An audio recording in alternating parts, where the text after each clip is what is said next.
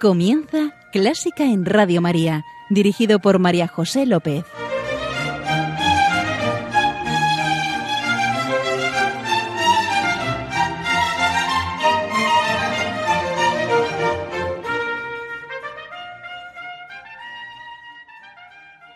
Queridos oyentes, bienvenidísimos a Clásica en Radio María, la música divina. Sí, música que nos hace salir de nosotros mismos a una realidad superior, música que nos acerca a nuestro Creador. E encomiendo, como siempre, este programa a la Virgen y va por ti, Señora.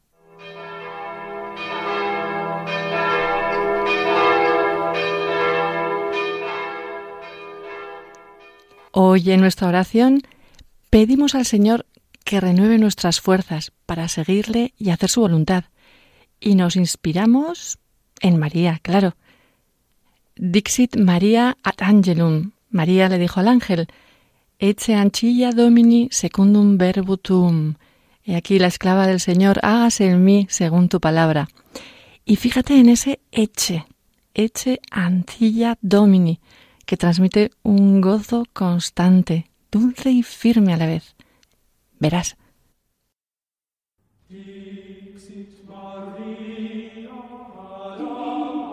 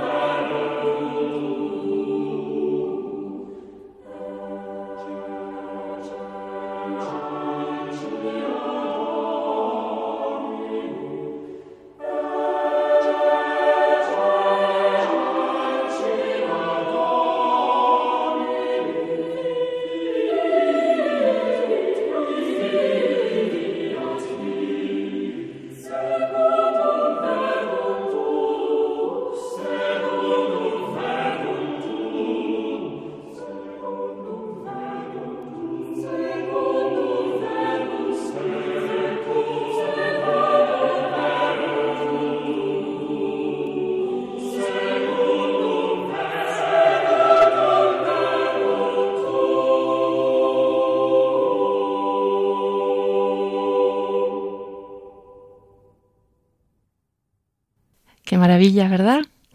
Era Dixit María de Hans Leo Hasler.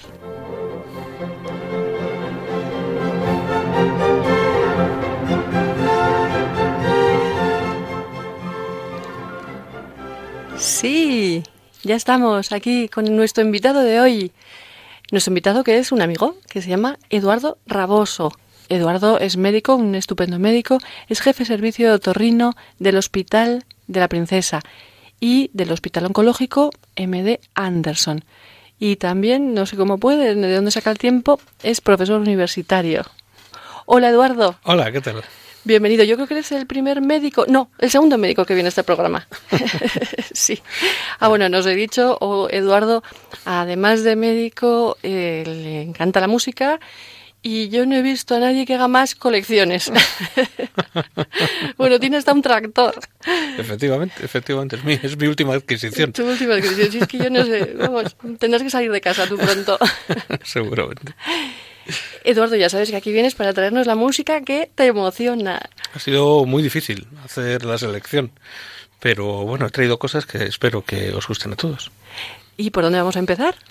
Porque aquí pues, ya, pues directos. Por el principio. De España vengo, de España soy, cantado por Teresa Berganza. Anda, ¿y por qué? Eh, porque es que se puede empezar de alguna otra forma. Vamos allá.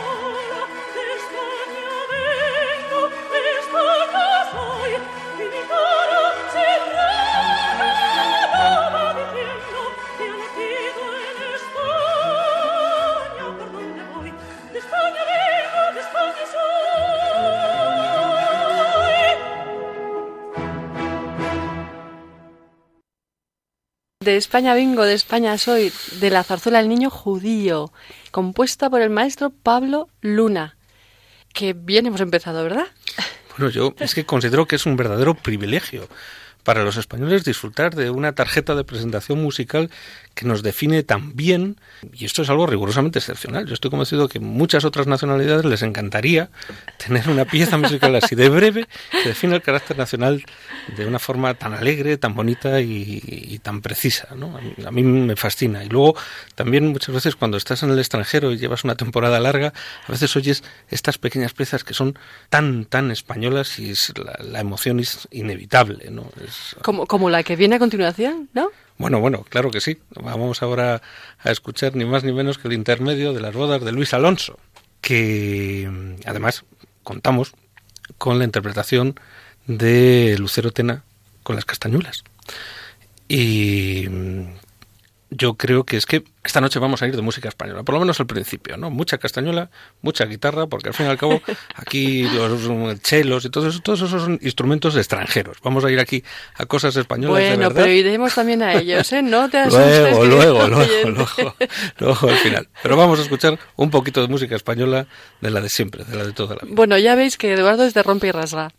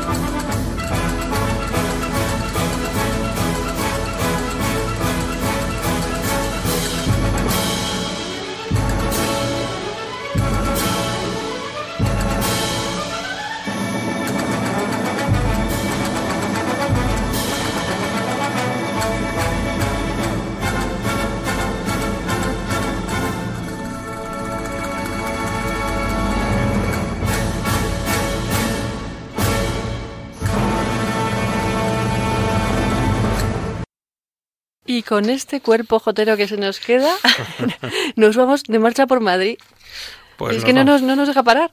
Pues efectivamente, nos vamos de marcha por Madrid con nuestro amigo Boccherini, porque Boccherini pasó mucho tiempo en España, en la época de Carlos III, y quedó fascinado por la vida en España. Y compuso muchas piezas musicales, y yo creo que una de las más famosas, sin duda alguna, es la música nocturna por las calles de Madrid, en las que Boccherini mm, intentó recrear eh, las músicas que él escuchaba cuando paseaba por la noche en Sí, Madrid. y, lo- y los sonidos, ¿no? Y todo lo- las escenas que veía. Claro, todo. y ahí van desde ritmos populares a campanas de iglesias e incluso a marchas eh, militares eh, y bueno, pues en Sí, todos la- los la- la sonidos que iba escuchando, sí, etcétera, sí, etcétera. Y es muy gracioso porque eh, esta pieza no se publicó en vida de Boccherini, porque cuando él se fue de España le dijo a su editor que esta pieza no, no se podía publicar, no tenía sentido fuera de España y que de hecho incluso eh, bueno pues los músicos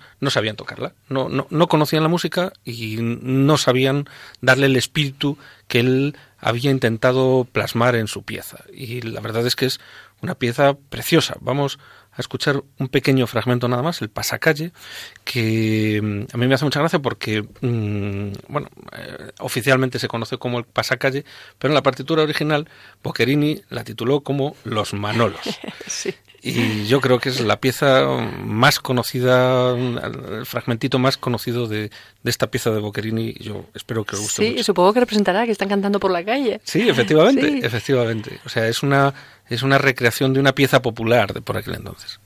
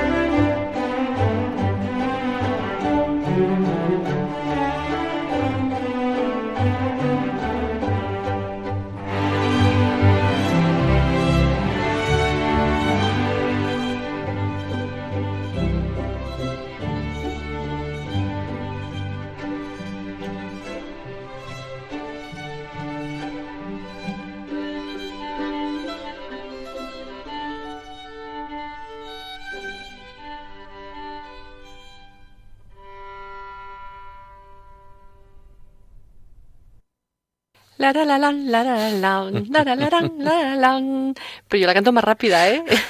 Esto era un poco lento. Bueno, esto admite muchos ritmos Sí, y muchas sí, sí, interpretaciones. Digamos que esta es una interpretación académica, pero hay mm, interpretaciones fascinantes de, de esta pieza que en, en cuanto las escuchas muchas veces dan ganas de bailar, ¿no?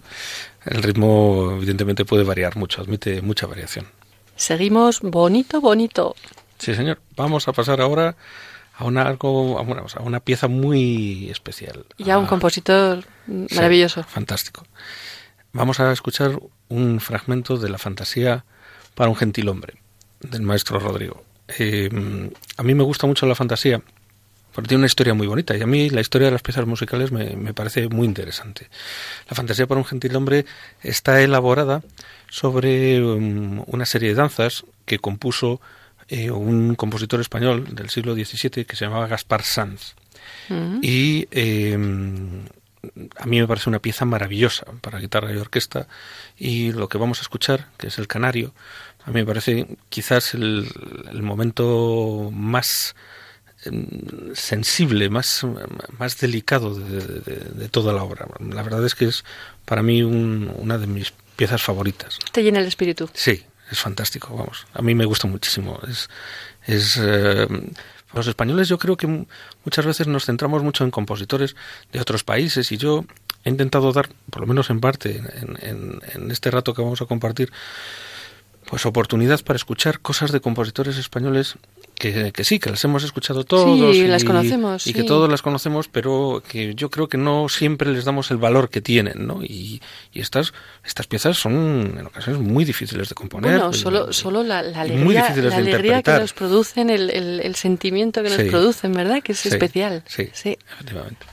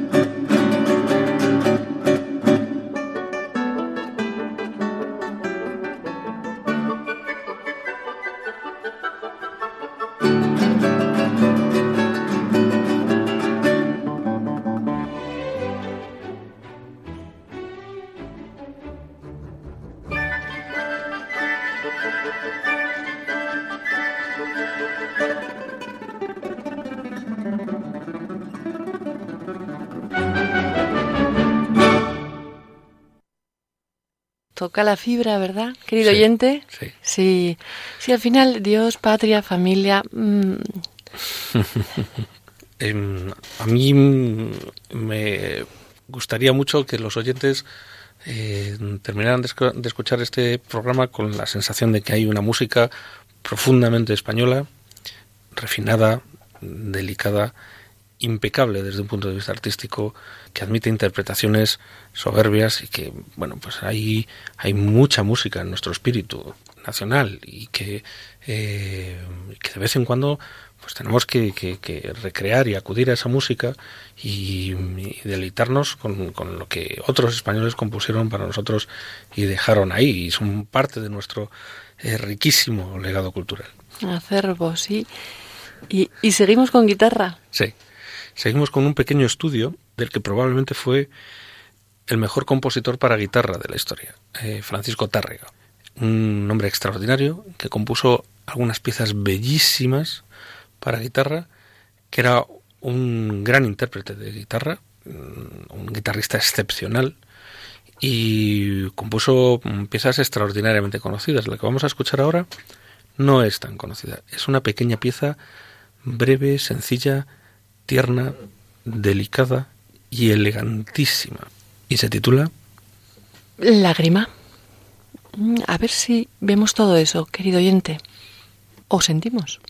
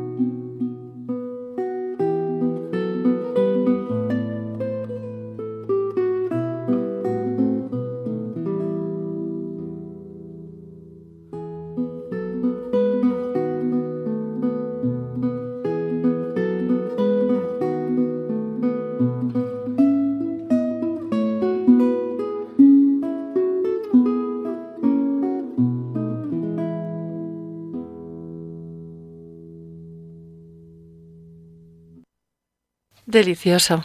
Mm. Delicioso de verdad. Es precioso, ¿verdad? Qué, Sí, sí, qué sí. cosa más sencilla Y delicada. y más elegante. Es, es maravilloso. Casi es como, parece una nana, ¿no? Es, es extraordinariamente tierno. Muy bonito, muy bonito. Vamos a seguir ahora, querido oyente, con cuerda. Efectivamente. Pero.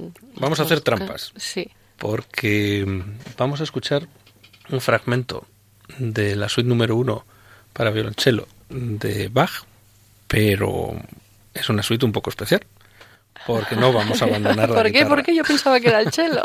No vamos a abandonar la guitarra. Vamos a escuchar una interpretación a guitarra. Tiene una historia muy bonita. Yo hace ya muchos años estaba haciendo cola para entrar en el Museo Dalí y en la puerta estaba tocando un, un profesor de guitarra ruso y tocaba maravillosamente bien. Y la verdad es que todo el tiempo que estuve esperando la cola me la amenizó muchísimo porque era fantástico cómo tocaba este hombre. Y vendía CDs y le compré un CD. Y en el Ya, interior de ya este os he CD dicho que compra todo. en el interior del CD, pues estaba esta pieza que vamos a escuchar ahora, que espero que os guste. A mí me encanta, me parece una maravilla. Muy bien ejecutada. Eh, ¿Has dicho que era la suite? Número uno para violonchelo, de Bach.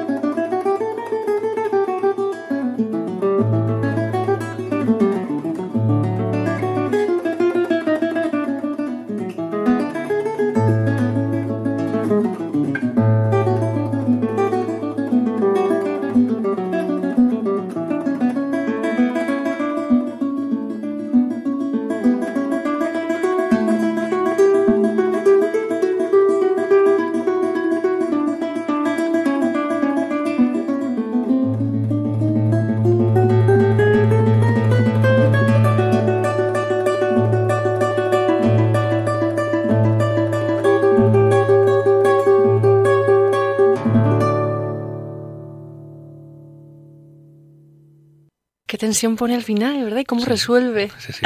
Sí. La ejecución es fantástica. Muy bien, muy bien. Este hombre tocaba, tocaba excepcionalmente bien. Bueno, Sí. a Eduardo parece que le den cuerda. Seguimos con... Bach. Sí. Sí. Vamos a salir durante unos minutos de España para escuchar algo muy, muy, muy especial de Bach. Me he esforzado en buscar cosas que yo creo que son fáciles de, de escuchar, pero quiero pensar que tampoco son las piezas que escuchamos todos los días. Y esto, que es parte de un concierto para violín de Bach, espero que os guste. A mí me parece maravilloso. Me parece que tiene una estructura musical espectacular, modernísima. A mí me parece una pieza sublime. Yo creo que es una de las cimas de Bach que para mí es Bueno, Bach, posiblemente Bach tiene muchas cimas, ¿eh? para mí Bach me parece que es el mejor músico de la historia de la humanidad. Y yo creo que esto merece mucho, mucho la pena escucharlo con atención. Relájate, querido oyente. A mí me toca el hondón y, y- y me eleva.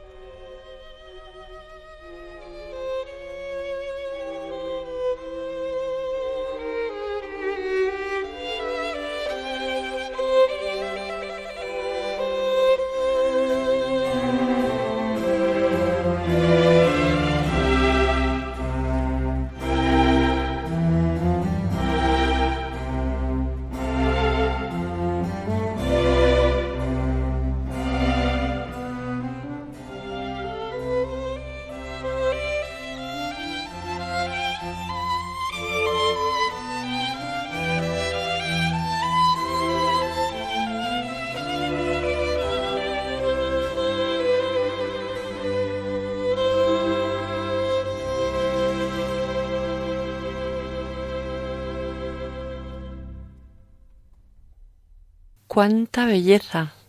A mí me parece abrumador, sencillamente abrumador. Sí, divino. Es increíble la cantidad de piezas que compuso este hombre y, y- y- y Bueno, estaba inspirado.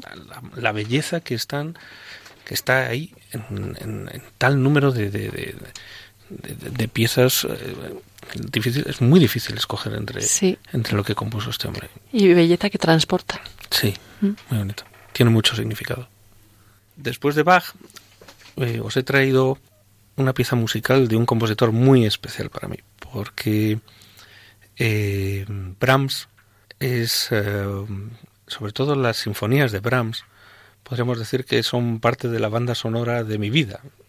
¿Qué dices?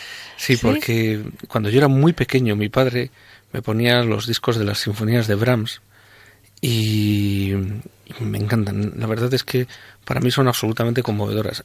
La que más me gusta es la cuarta, pero el tercer movimiento de la tercera es tan bonito que he renunciado a traer algo de la cuarta solamente para que escuchéis, para recordaros cómo suena este tercer movimiento de la tercera sinfonía de Brahms. Que yo ahora no recuerdo. A ver.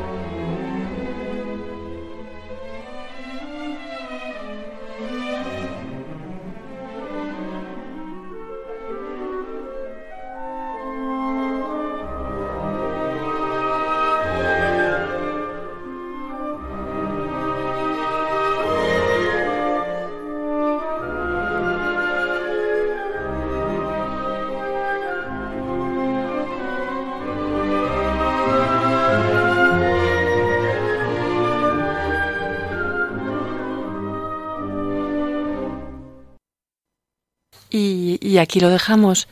Hermosa, ¿verdad? Sí, para mí es muy emocionante, porque, como ya digo, me lleva a las tardes que pasaba en casa de mis padres escuchando música clásica con mi padre y, y me recuerda eh, lo mucho que le debo a mis padres y bueno, pues eh, A Pedro y a Gloria. Que les mando un beso grande.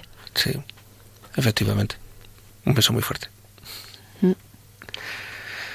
Y bueno, pues eh, hablando de cosas que, que me han regalado mis padres y, y bueno, y algunos otros miembros de mi familia, sobre todo mi abuelo Eduardo, porque he de decir que yo crecí a la sombra de verdaderos gigantes, pues he traído una pequeña pieza musical moderna.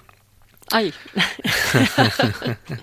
Bueno, bueno, está, está A ver, a ver, a compuesta hace poco tiempo, pero no desentona en absoluto con lo que hemos oído. Y su título es algo muy, muy, muy especial para mí. Se titula Honor. honor, Sí, honor, ¿nos definirás? Honor. honor es... eh, bueno, yo cuando pienso en honor creo que es la recompensa que obtiene una persona cuando lleva su vida con rectitud, cuando lleva su vida con dignidad y con respeto. Y al mismo tiempo... Y con valores. Efectivamente. Y al mismo tiempo, cada vez que pienso en honor, pienso en mi padre y en mi abuelo Eduardo. Y por eso he traído esta pequeña pieza aquí, para rendir un homenaje a todas aquellas personas para las cuales todavía hoy en día el honor es, es un valor supremo. Y me encantaría compartirlo con vosotros.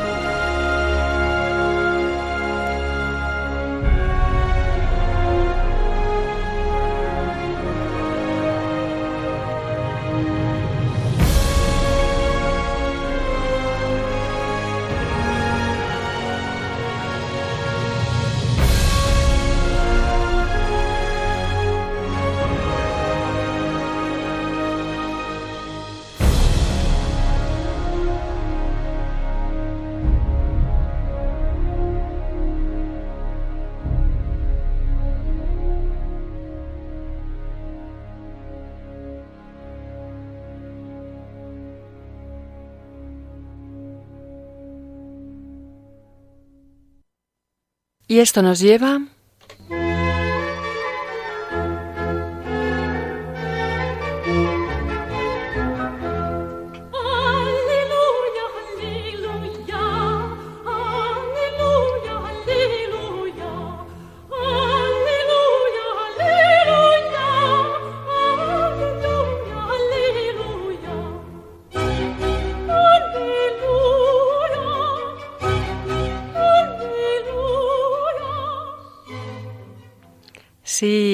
agaudísimo.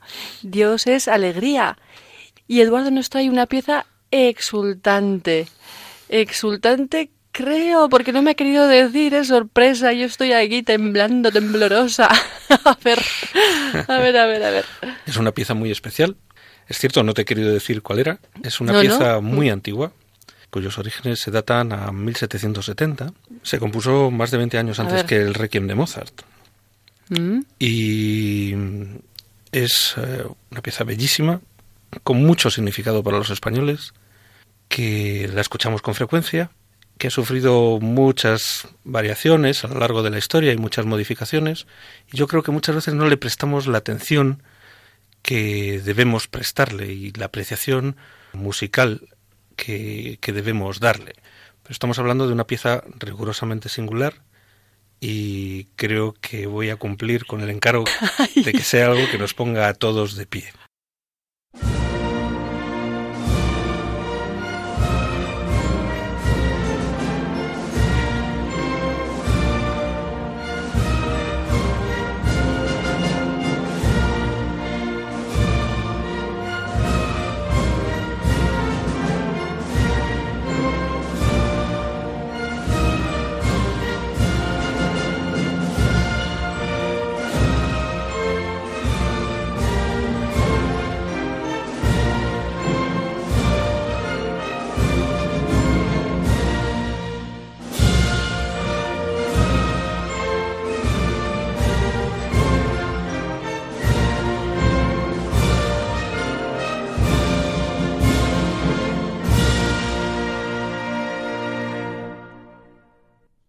Pues sí que ha sido una sorpresa, sí. Preciosa interpretación. Y, y me deja sin palabras. Bueno, salvo que has cerrado el ciclo. Efectivamente, hemos, terminado, hemos terminado donde empezamos. ¿Dónde empezamos?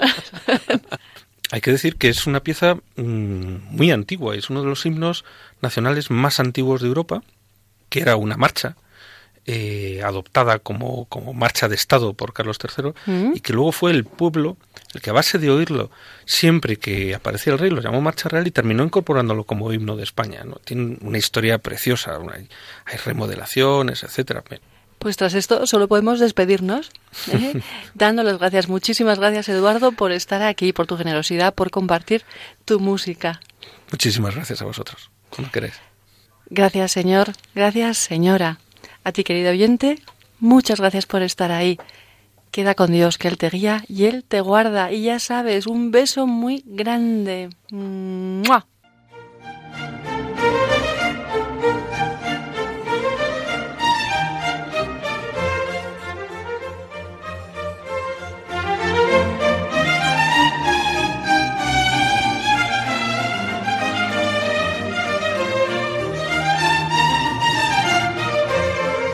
Han escuchado Clásica en Radio María, un programa dirigido por María José López.